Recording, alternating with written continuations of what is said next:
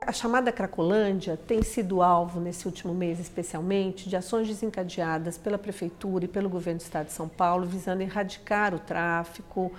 urbanizar a área e tratar dependentes químicos. Tais ações se caracterizam primeiro pela sua truculência, pela violência com que têm sido desencadeadas, com ações marcadamente policiais, né, e, e com uso de bombas, cães, farejadores, é, com graves violações de direitos. Segunda, pelo seu caráter higienista, né, que visa a limpeza das ruas, favorecimento da especulação imobiliária em curso, expropriação do, da história do bairro e o desalojamento dos seus moradores.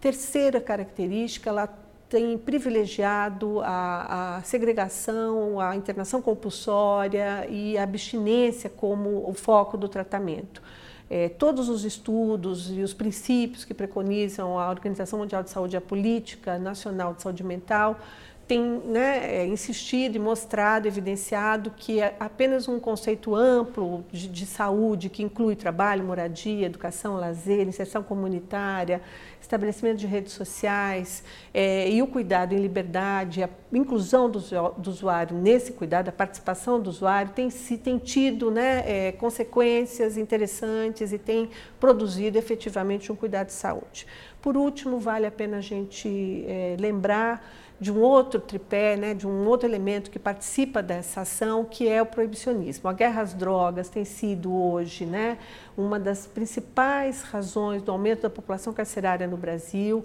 tem produzido né, a criminalização e o genocídio de jovens e tem sido também um argumento para essa ação violenta na Cracolândia.